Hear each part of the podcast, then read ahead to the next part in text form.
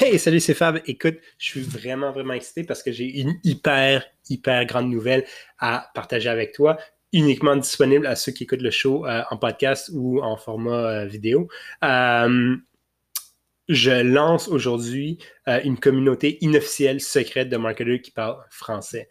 ça va être un groupe basé sur la messagerie texte. Donc, tout ce que tu as besoin de faire pour t'abonner, c'est m'envoyer un message au 438 601 1595, c'est ça? Tu as juste besoin d'envoyer un message à 438-601-1595. Euh, évidemment, tous les frais de messagerie texte qui, s'appliquent normalement.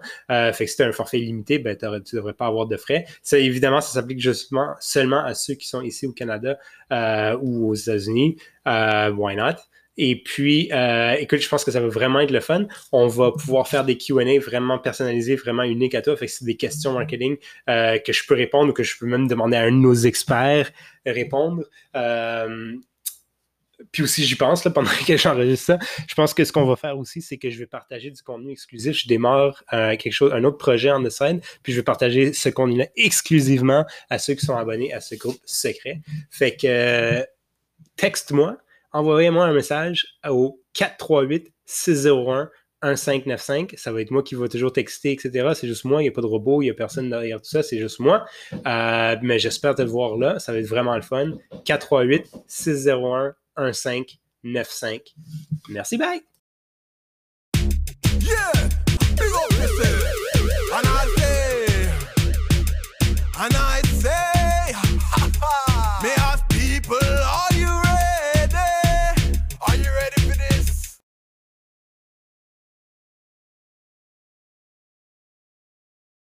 J'espère que tout le monde va bien.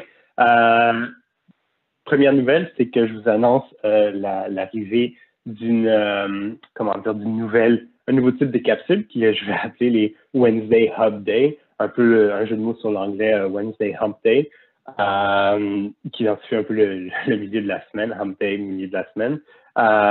mais moi, je m'en occuper les Wednesday Hub Day. Ça va être en fait les mercredis. On va parler de euh, HubSpot, mais plus spécifiquement, comment avoir du succès avec HubSpot.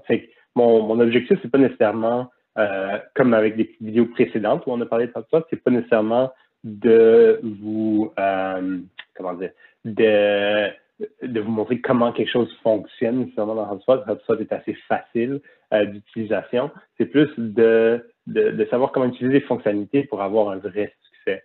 donc, pas utiliser la fonctionnalité pour l'utiliser, mais vraiment pour atteindre des objectifs spécifiques euh, de marketing ou de vente dans certains cas. Euh, puis aujourd'hui, je voulais vous parler des courriels, des emails pour ceux qui nous écoutent euh, en France. Euh, c'est pas mort. Ça fait, je sais pas combien de, décennies que ça existe, ça fait longtemps que ça existe, mais c'est loin, d'être mort. Euh, en fait, euh, Basecamp vient d'annoncer euh, hier ou avant-hier, ou il y a quelques jours ou une semaine, ça dépend de quand tu regardes cette vidéo ou tu écoutes l'audio, mais c'est une nouvelle plateforme de courriel. Fait qu'en fait, le courriel est très vivant. Euh, très utilisé. En fait, c'est encore un des outils marketing euh, qui rapporte le plus d'argent. Euh, mais pour le faire, il faut bien le faire, le courriel.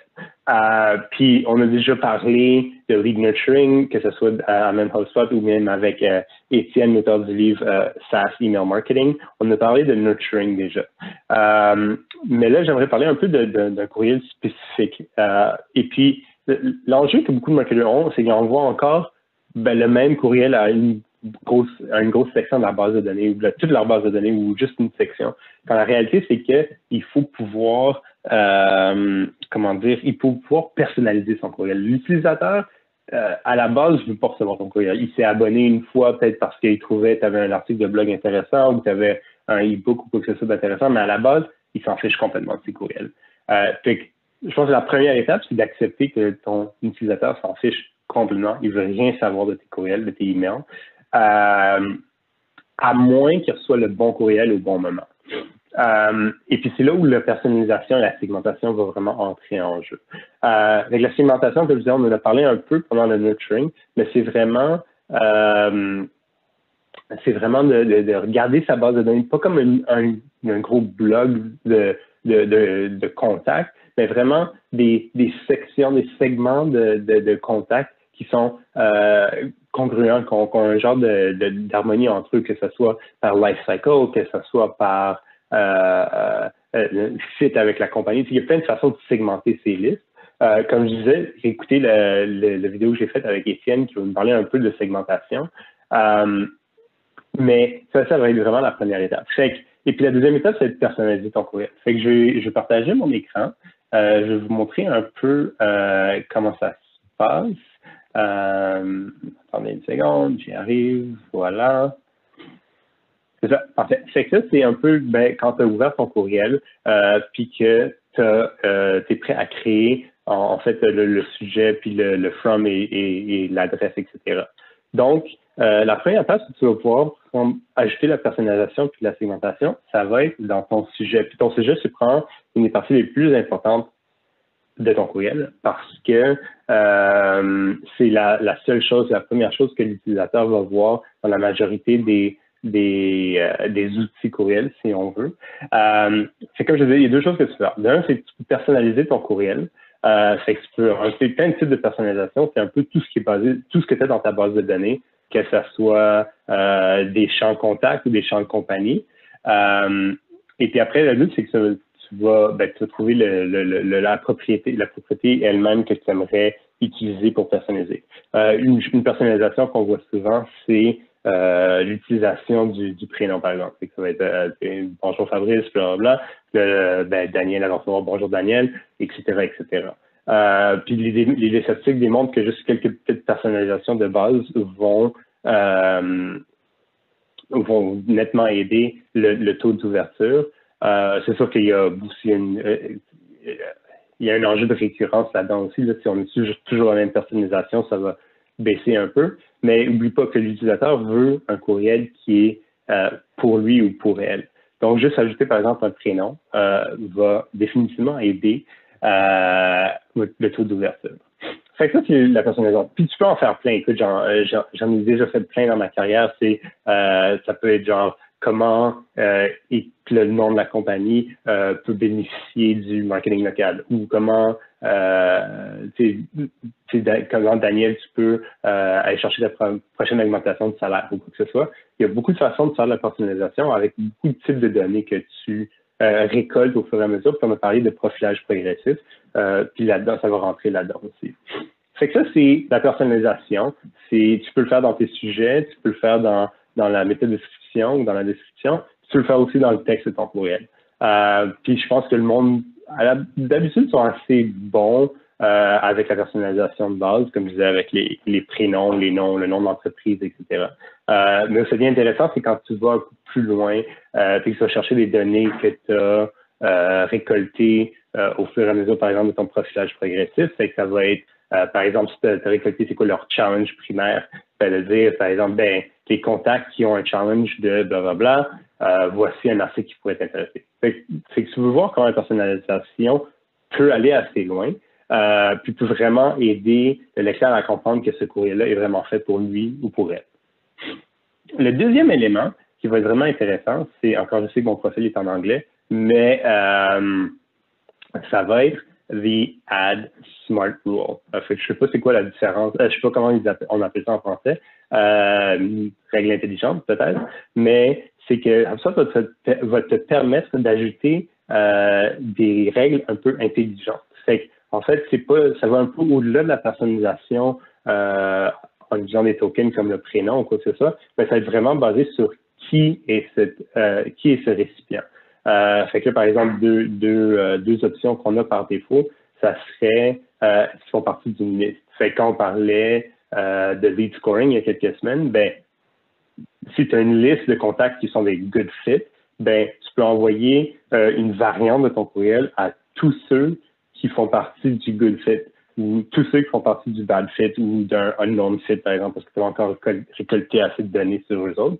Parce que la réalité, c'est quand tu y penses, un contact qui est un bon fit avec ton entreprise devrait recevoir un message quand même différent d'un contact qui est un mauvais fit avec ton entreprise. C'est un mauvais fit avec l'entreprise, peut-être tu vas envoyer juste ton courriel de base, peut-être un billet de blog ou quoi que ce soit, puis, puis euh, mais un courriel qui est un, contact qui est, qui est un high fit avec l'entreprise, tu vas vraiment vouloir mettre un peu d'effort dedans. Bien que le message de ton courriel de base risque d'être le même. Tu envoies un billet de blog ou tu envoies un, nouveau e-book ou un webinaire ou quoi que ce soit.